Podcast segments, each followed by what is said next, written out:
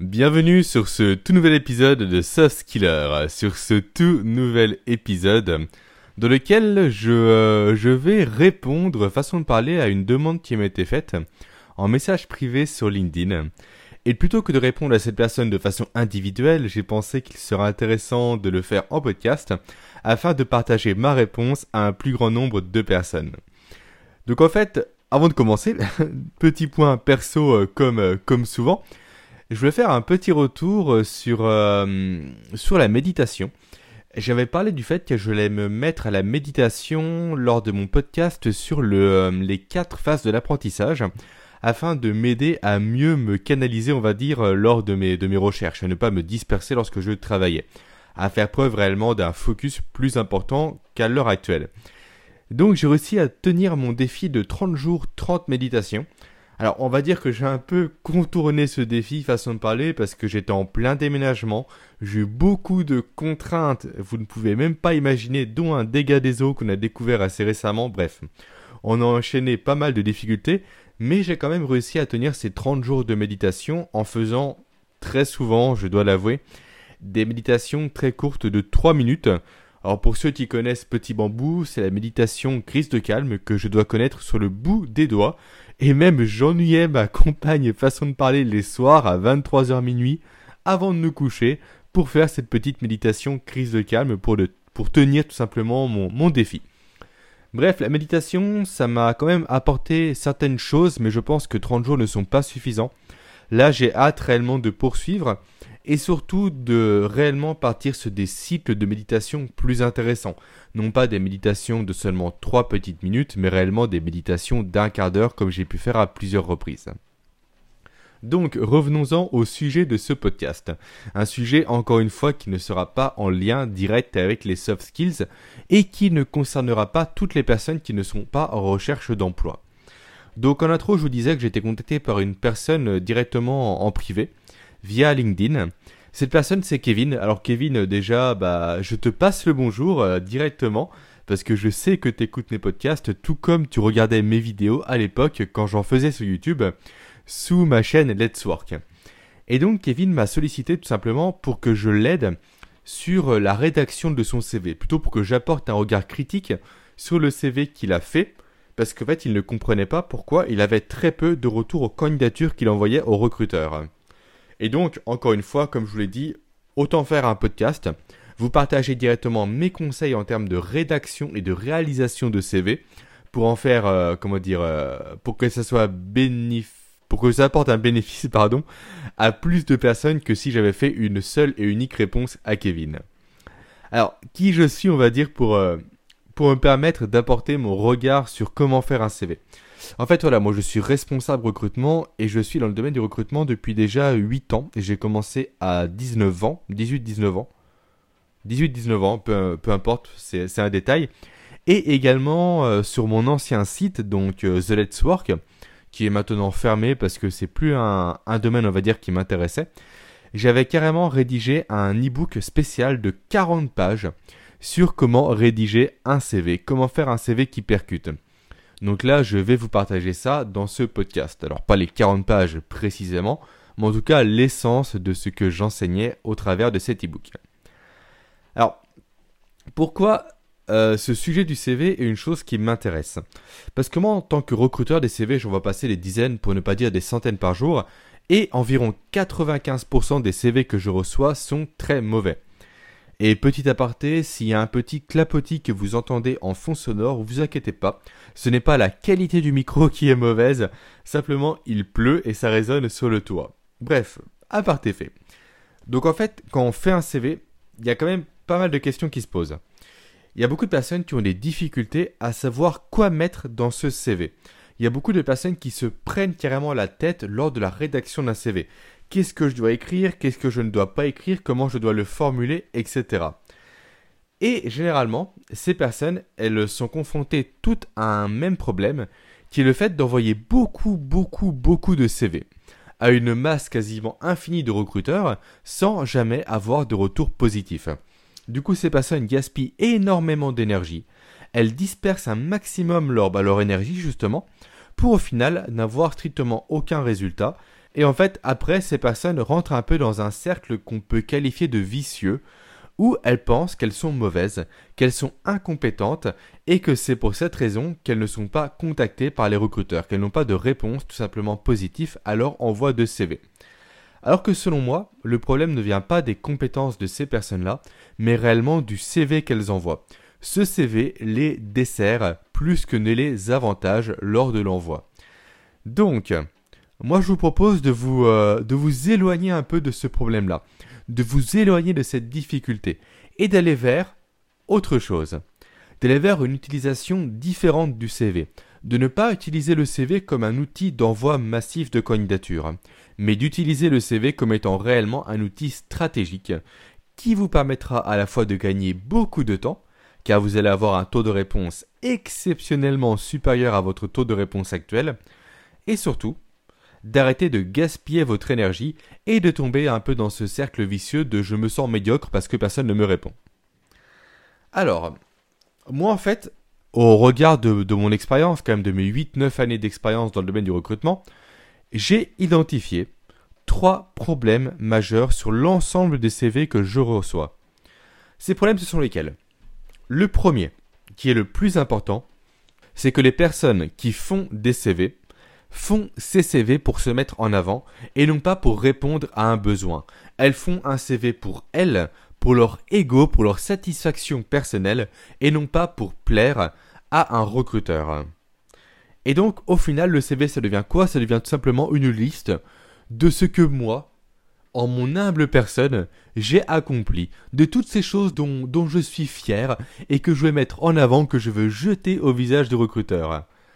Et en faisant ça, déjà, on montre comme quoi on a un ego un peu surdimensionné. Et surtout, le plus gros problème, c'est que les personnes qui font ça ne vont pas répondre à l'attente du recruteur. Elles vont tout simplement énumérer leurs compétences, ça va partir dans tous les sens, elles vont donc cibler très large, et plus on cible large, moins on touche au final de personnes. D'où le fait que les retours sur ce genre de CV ne sont pas probants du tout. Ça, c'est le problème numéro 1. Maintenant, place au problème numéro 2. C'est lequel? C'est que généralement, et ça c'est un comment dire, c'est constat que je fais sur environ 99,99% des CV que je reçois, c'est que strictement personne ne va justifier les informations qui sont avancées sur le CV. Dire quelque chose, c'est bien, c'est simple, moi je peux dire que je suis le meilleur jongleur du monde, super. Mais sans preuve derrière, comment pouvez-vous me croire? Dans un CV, c'est pareil, il faut toujours chercher à prouver ce que l'on dit pour donner du poids aux expériences que l'on met en avant. C'est très important. Alors pour ça, bien sûr, je vais vous expliquer précisément comment on fait dans la suite du podcast.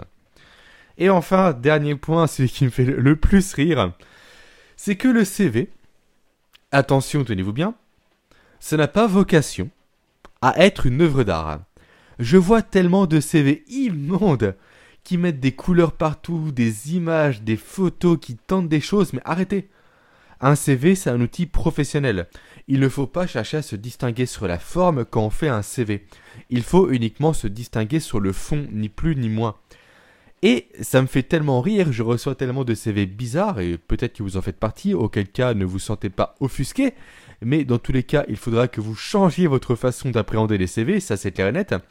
Donc je disais, j'en croise tellement, J'en reçois plutôt tellement que je me suis constitué une pochette de, de mes meilleurs CV bizarres que j'ai pu recevoir. Et croyez-moi, ça vaut le détour. Alors ce n'est pas du tout éthique, pas du tout, mais peu importe, je m'en fous, ça me fait bien rire. Et également, ça fait bien rire les personnes à qui je les montre. Donc, ça, ce sont les trois problèmes que j'ai pu identifier, on va dire, au cours de mes nombreuses années dans le domaine du recrutement. Et moi, je veux vous apporter une solution. Je veux vous apporter une solution pour combler ces trois problèmes-là. Pour faire en sorte que vos CV, on va dire lambda aujourd'hui, vos CV qui en quelque sorte se fondent dans la masse de tous les CV reçus par le recruteur, ressortent maintenant aux yeux de ces derniers. Alors bien sûr, je ne vais pas pouvoir vous livrer toutes mes astuces, toutes mes solutions, toute mon expertise dans un seul et même podcast. Donc, si jamais à la suite de l'épisode vous voulez aller plus loin, n'hésitez pas à me contacter, vous avez toutes les informations en description. Ou encore allez faire un tour sur LinkedIn, tapez Jérémy Coron, vous allez me trouver. Ou encore allez sur mon site, dans le formulaire de contact, c'est pareil, vous pourrez me contacter. Tout simplement, si vous souhaitez me contacter, vous pouvez le faire en vous donnant les moyens de me rechercher. Croyez-moi, c'est très simple. Donc, ce qu'on va faire au cours de ce podcast, on va reprendre simplement euh, les problèmes un par un. Donc, le problème numéro 1, le 2 et le 3. Et je vais vous expliquer en parallèle comment faire pour éviter de tomber dans ces derniers. Alors, on va déjà commencer par résoudre le problème numéro 3, donc le fait que les CV ne sont pas des œuvres d'art. Je commence par euh, attaquer ce problème-là parce que être le plus rapide à aborder. Le, le, problème 1 et 2 demandent plus de travail et plus de réflexion, donc autant terminer par ceci. Donc ce fameux problème numéro 3, ce fameux problème des personnes qui se pensent pour les Picasso des CV. La solution, elle est simple. Arrêtez tout simplement de vouloir faire des CV originaux. Alors à la seule exception des personnes qui travaillent en communication ou en marketing, là c'est différent. Parce que faire un CV un peu original est en quelque sorte un moyen de prouver leur créativité. Donc là, je les exclus un peu de ce, de ce conseil-là. Donc, tout ça pour dire que vous devez faire un CV qui est sobre. Encore une fois, un CV est un outil de travail. C'est un outil professionnel qui va refléter qui vous êtes et également ce que, euh, comment dire, ce que vous allez potentiellement apporter dans l'entreprise. Pensez-vous réellement que faire un CV avec des fleurs, avec des licornes, et attendez, maintenant que j'y pense, quand durant mon expérience précédente, quand j'étais pas encore responsable recrutement, mais quand j'étais consultant en recrutement, j'ai reçu le CV d'un mec, et je vous jure, ce n'est pas du fake, c'est réellement vrai, le CV d'un mec qui avait un pingouin sur son CV. Non mais, je sais pas si vous, euh, vous quand même vous imaginez le niveau d'absurdité de mettre un pingouin sur son CV. Pensez-vous réellement comme étant un pingouin sur votre CV, le recruteur va se dire Waouh, un pingouin Mais dis donc, super, ce candidat doit être génial. Non. Arrêtez de vouloir faire des choses fantaisistes. La seule chose que ça va vous faire gagner, c'est tout simplement un manque de crédibilité. Et quand vous postulez un poste, petite question, voulez-vous manquer de crédibilité? Non, je ne pense pas. À moins que vous postuliez à un métier de clown, mais auquel cas, je ne pense pas que ce podcast soit fait pour vous. Non, plus sérieusement. Un CV doit être sobre, retenez-le, c'est très important. Également, pendant que je, suis, on va dire, sur cette notion d'apparence, il y a encore deux précisions que j'ai envie d'apporter. Déjà, les échelles de valeur. Arrêtez de mettre des échelles de valeur sur vos CV.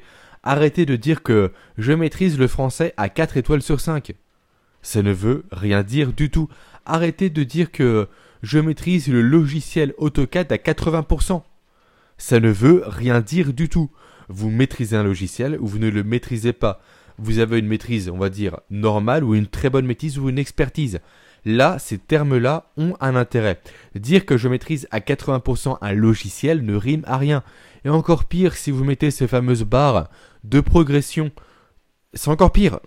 Ça n'a aucun sens. Arrêtez ces images pour donner un côté un peu, un peu fun, un peu, un peu original à votre CV. Faites encore une fois des choses simples. C'est comme pour les personnes qui s'amusent à mettre les logos des entreprises pour lesquelles elles travaillent sur leur CV, en lieu et place du nom de ces entreprises. Je vais vous apprendre un truc. En fait, quand on est recruteur, pour trouver des candidats, il y a plusieurs possibilités. Soit on va tout simplement, euh, comment dire, mettre des annonces en ligne et attendre que les personnes répondent à ces annonces, comme soit on reçoit les CV, soit on va rechercher des candidats de façon proactive. C'est-à-dire soit qu'on va chasser des personnes chez des concurrents, ou soit qu'on va chercher des CV de personnes qui ont mis leur CV en ligne sur Internet, sur des sites spécialisés, je ne vais pas rentrer dans le détail, peu importe, et ces personnes-là, on va les chercher via des mots-clés. Et souvent, un mot-clé en tant que recruteur qu'on utilise généralement, c'est le nom d'entreprise concurrente au client pour lequel on recrute. Parce que tout simplement, en recrutant une personne qui travaille à la concurrence ou qui a travaillé à la concurrence, on tombe forcément sur un candidat qui maîtrise les compétences nécessaires pour prendre le poste que l'on cherche à pourvoir. Pourquoi cette, euh, digression? Simplement parce que toutes les personnes qui vont s'amuser à mettre une image, ou plutôt le logo de l'entreprise pour lequel elles travaillent, eh ben ces personnes-là, un recruteur ne pourra pas les retrouver via une recherche de mots-clés. Et c'est pareil pour les logiciels, vous maîtrisez AutoCAD, vous maîtrisez Outlook, vous maîtrisez euh, SolidWorks, peu importe. Marquez-le, noir sur blanc, ne mettez pas le logiciel en image. Pour la même raison, Parce que si jamais je recrute, moi, une personne qui doit maîtriser AutoCAD 3D, si je tape dans mon logiciel AutoCAD 3D, et que vous, vous avez uniquement mis l'image du logiciel AutoCAD 3D sans jamais écrire une seule fois AutoCAD 3D, vous ne ressortirez pas dans mes résultats de recherche, donc je ne vais pas vous appeler. Et donc votre CV ne servira à rien du tout. Et votre belle image, plutôt que de vous servir, va vous desservir. Voilà. Ça, c'était pour le problème numéro 3. Je me suis peut-être un peu emporté, ça doit s'entendre à mon ton, mais peu importe, ces CV-là, ça m'énerve énormément. Autant que ça me fait rire, sinon j'en ferai pas une pochette dédiée. Maintenant, passons au problème numéro 2 et 1. Alors là, on va les faire ensemble. Et là, réellement, on va rentrer dans une méthodologie que j'ai développée, façon de parler. Alors là, ça fait un peu, un peu gourou spirituel. Une méthodologie que j'ai mis au point après toutes mes années à travailler dans le recrutement et toutes mes années à conseiller mes candidats sur comment faire un CV.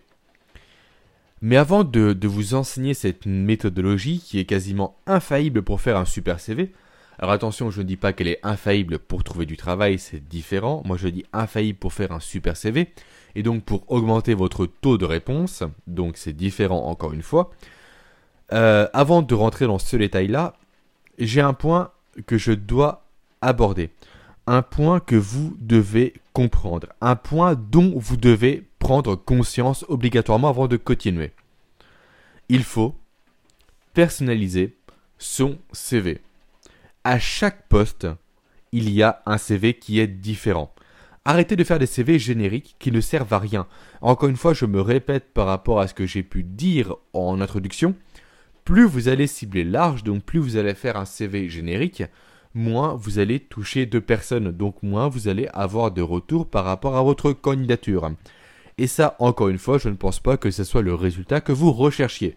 À moins que votre but dans la vie soit d'envoyer 100 CV par semaine, sans jamais avoir de retour. Auquel cas, eh ben, vous avez un but complètement bizarre. Donc, en fait, il faut que vous voyez une annonce d'emploi comme étant un cahier des charges. Comme étant un cahier des charges que met un recruteur à votre disposition pour que vous puissiez comprendre pleinement ses attentes. Et donc votre rôle, au travers du CV, c'est de répondre précisément aux attentes du recruteur. C'est un peu comme si vous décidiez d'acheter une voiture. Imaginons vous choisissez une Ferrari. Vous voulez toutes les caractéristiques propres à la Ferrari, un super moteur, une couleur qui envoie du lourd, des sièges en cuir, euh, un voilà, un, super modèle, peu importe. Et là, le vendeur vous apporte une deux chevaux. Vous avez émis votre cahier des charges pour recevoir une Ferrari, on vous apporte une deux chevaux. Votre action, ça va être laquelle? Eh ben je pense pas que vous allez repartir avec la deux chevaux. Et eh ben pour le recrutement, c'est pareil. Si le recruteur attend une Ferrari au travers de son annonce, et si vous, au travers du CV, vous lui montrez comme quoi vous êtes une deux chevaux, ça ne marchera pas. Donc, tout ça pour dire que j'ai établi une méthodologie pour vous aider à personnaliser exactement votre CV en fonction des attentes du recruteur, et donc pour répondre précisément à son cahier des charges. Alors cette méthodologie, quelle forme elle prend? Alors déjà, avant de rentrer dans le détail de la forme, commençons par le début. Cette méthodologie est à faire avant même de commencer à prendre une feuille pour rédiger votre CV. Vous allez faire maintenant, avant de rédiger un CV, un véritable travail préparatoire que vous allez devoir refaire à chaque fois que vous allez postuler à une offre différente. Ça demande du boulot, d'accord, sauf que c'est un temps que vous allez investir au départ et que vous allez gagner largement par la suite. Vous allez arrêter de vous obstiner à envoyer 200 CV par semaine généraliste. Vous allez maintenant vous concentrer, envoyer 4, 5, 6, peut-être 10 CV par semaine maximum, mais des CV 100% adaptés au poste pour voir, et donc des CV qui vont faire mouche au niveau du recruteur. Revenons-en maintenant à la méthodologie. Quelle forme elle prend? Elle prend la forme tout simplement d'un tableau, d'un tableau de trois entrées, de trois colonnes si vous préférez. Dans la première colonne, donc celle de gauche, parce que oui, nous lisons de gauche à droite, ça, ça n'a pas changé. Donc dans la première colonne, dans celle de gauche, je vais vous demander tout simplement de lister l'ensemble des attentes du recruteur. Attentes que vous allez trouver bien entendu dans l'annonce d'emploi. Vous allez surligner tout simplement l'ensemble des choses qui sont attendues au niveau de cette offre et rentrer un maximum dans les détails. Par exemple, une annonce mal faite, parce que oui, il y a des annonces qui sont très mal faites, va dire uniquement, par exemple, pour un poste de commercial, développement commercial, en compétences attendues. Ouais, mais ça, ça veut rien dire. Parce que derrière ça, il y a quoi? Il y a la prospection, il y a la fidélisation d'un portefeuille, il y a l'augmentation du panier moyen de vente, etc. Donc l'idée, c'est de rentrer un maximum dans les détails. Vraiment décliner chaque compétence attendue, chaque expérience attendue en un maximum de, euh, euh, d'éléments pour remplir votre tableau, pour remplir la colonne de gauche. Et ça, ça concerne bien entendu autant les hard skills, donc les compétences dures, que les soft skills, donc la dimension savoir-être. Ça, c'est pour remplir la colonne de gauche. Prenez réellement votre temps, autant en mettre plus que pas assez.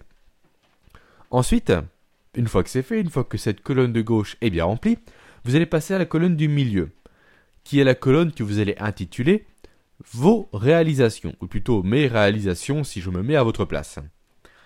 Et là, dans cette colonne, tout simplement, vous allez mettre en face de chacune des choses que vous avez énumérées de la colonne de gauche, ce que vous, vous avez fait. Alors par exemple, si je reprends mon, euh, élément de développement commercial, vous pouvez mettre euh, en l'expérience euh, dans telle entreprise, j'ai été assigné au fait de développer le portefeuille client de l'entreprise sur tel secteur. Voilà, c'est vraiment du factuel.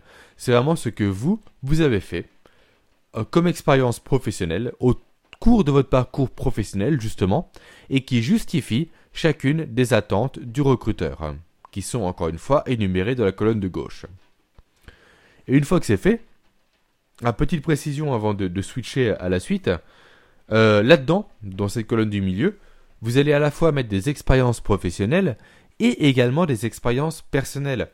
Si par exemple dans l'annonce c'est demandé de fortes compétences managériales et que vous êtes, euh, je sais pas moi, euh, capitaine de votre équipe de rugby, eh ben mettez-le. C'est une math skills, c'est une soft skills également que vous devez mettre en avant sur votre CV, alors faites-le figurer dans cette colonne du milieu.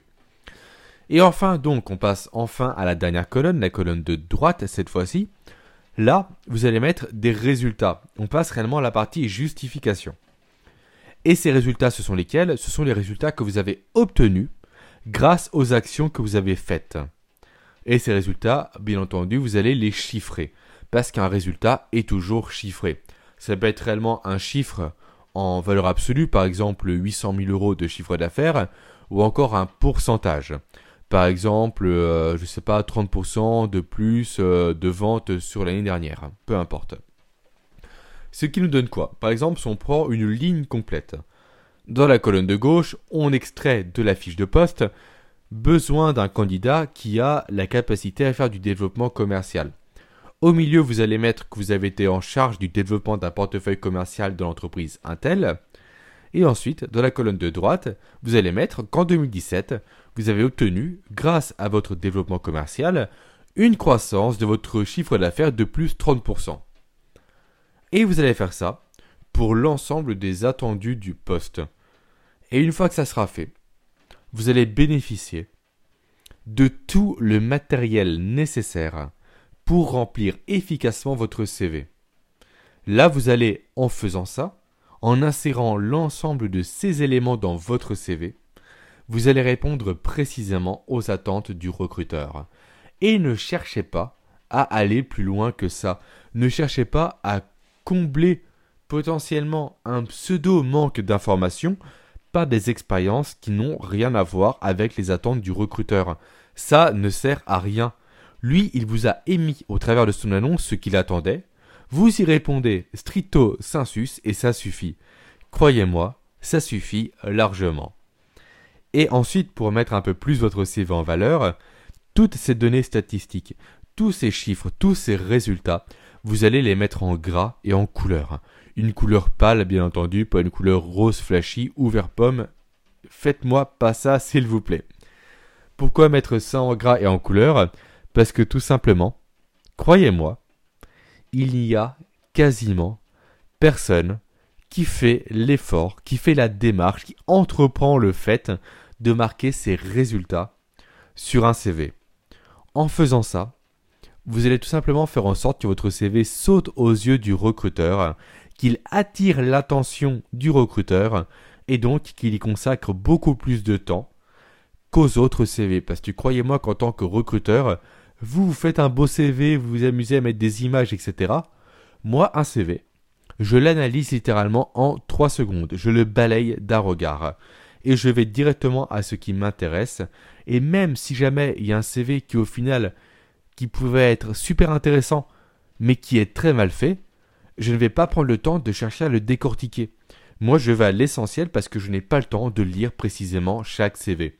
Donc vous, en faisant ça, en faisant déjà un CV sobre, un CV épuré, et surtout un CV dans lequel vous allez mettre en valeur vos résultats, vous allez attirer le regard du recruteur, qui va s'attarder au final bien plus longtemps sur votre candidature. Voilà, c'est comme ça qu'on fait un CV qui percute. Vous allez ensuite finir par ajouter un titre à votre CV. Et quand je dis un titre, c'est un titre précis. C'est un titre qui répond également précisément aux attentes du recruteur. Et là, croyez-moi, en mettant ce titre en police supérieure, en gras, vous allez encore marquer des points. Et plus vous serez précis sur ce titre, plus le titre correspond à la fois à l'annonce et à votre parcours, plus vous allez faire mouche au niveau du recruteur et plus votre CV, encore une fois, ressortira de la masse des autres CV qu'il va recevoir. Voilà, ça c'est ma méthodologie, j'espère qu'elle pourra vous aider. J'aurais pu effectivement parler d'autres choses, parler de l'importance de varier les mots-clés dans son CV pour avoir un meilleur référencement, parler des sites sur lesquels vous devez mettre votre CV en ligne pour qu'il soit plus visible, ou encore sur comment faire pour que votre CV tienne sur une seule page. Mais bon, ça fait déjà une demi-heure que j'enregistre, et encore une fois, le but n'est pas de rentrer précisément dans le détail de comment faire le meilleur CV, c'est de vous donner la structure de, base, la structure la plus solide qui vous permettra réellement de vous distinguer aux yeux du recruteur. Et si vous voulez aller plus loin, encore une fois, contactez-moi en privé, recherchez-moi, faites-moi une demande, et c'est avec plaisir que je vous aiderai, gratuitement en plus. Alors profitez-en. Euh, et voilà, ce, podcast est maintenant terminé. Alors oui, encore une fois, ce n'est pas réellement un podcast axé sur les soft skills en tant que tel, malgré le fait que voilà, on l'a abordé un peu indirectement au cours de l'épisode. La semaine prochaine, croyez-moi, ça va changer. La semaine prochaine, je vais aborder un, sujet qui me tient à cœur et qui reprend l'une des premières vidéos que j'ai faites sur YouTube avec euh, ma chaîne précédente euh, Let's Work. On va parler organisation et surtout comment faire pour prioriser ces tâches et pour ne pas, on va dire, s'éparpiller dans tous les sens. Pour voir quelle tâche est à faire en priorité, quelle tâche est la plus urgente. Je vais vous livrer un outil, euh, un outil très utile, à la fois simple mais efficace comme pas possible, et surtout un outil élaboré par un ancien président des États-Unis. Alors peut-être que certains d'entre vous le connaissent déjà. Donc voilà, l'épisode est maintenant terminé. N'hésitez pas à me faire votre retour, bien sûr. Alors soit en message privé, ce que j'apprécie beaucoup bien sûr, mais idéalement euh, via une note, euh, une note 5 étoiles, principalement sur Apple Podcast. C'est très important pour moi, car c'est ce qui me permet de faire découvrir mon podcast à plus de personnes. Aussi, pour toutes les personnes maintenant, pour conclure, on va dire euh, appel un peu habituel, toutes les personnes qui sont intéressées par le développement des soft skills, n'hésitez pas à aller faire un tour sur mon site, à cliquer sur l'onglet formation gratuite, je crois que ça s'appelle comme ça, pour recevoir ma formation email qui va vous aider à développer vos soft skills pas à pas, à vous donner, on va dire, les bases solides pour avoir le meilleur développement possible de vos compétences douces. Moi, je vous dis maintenant à la semaine prochaine. Ciao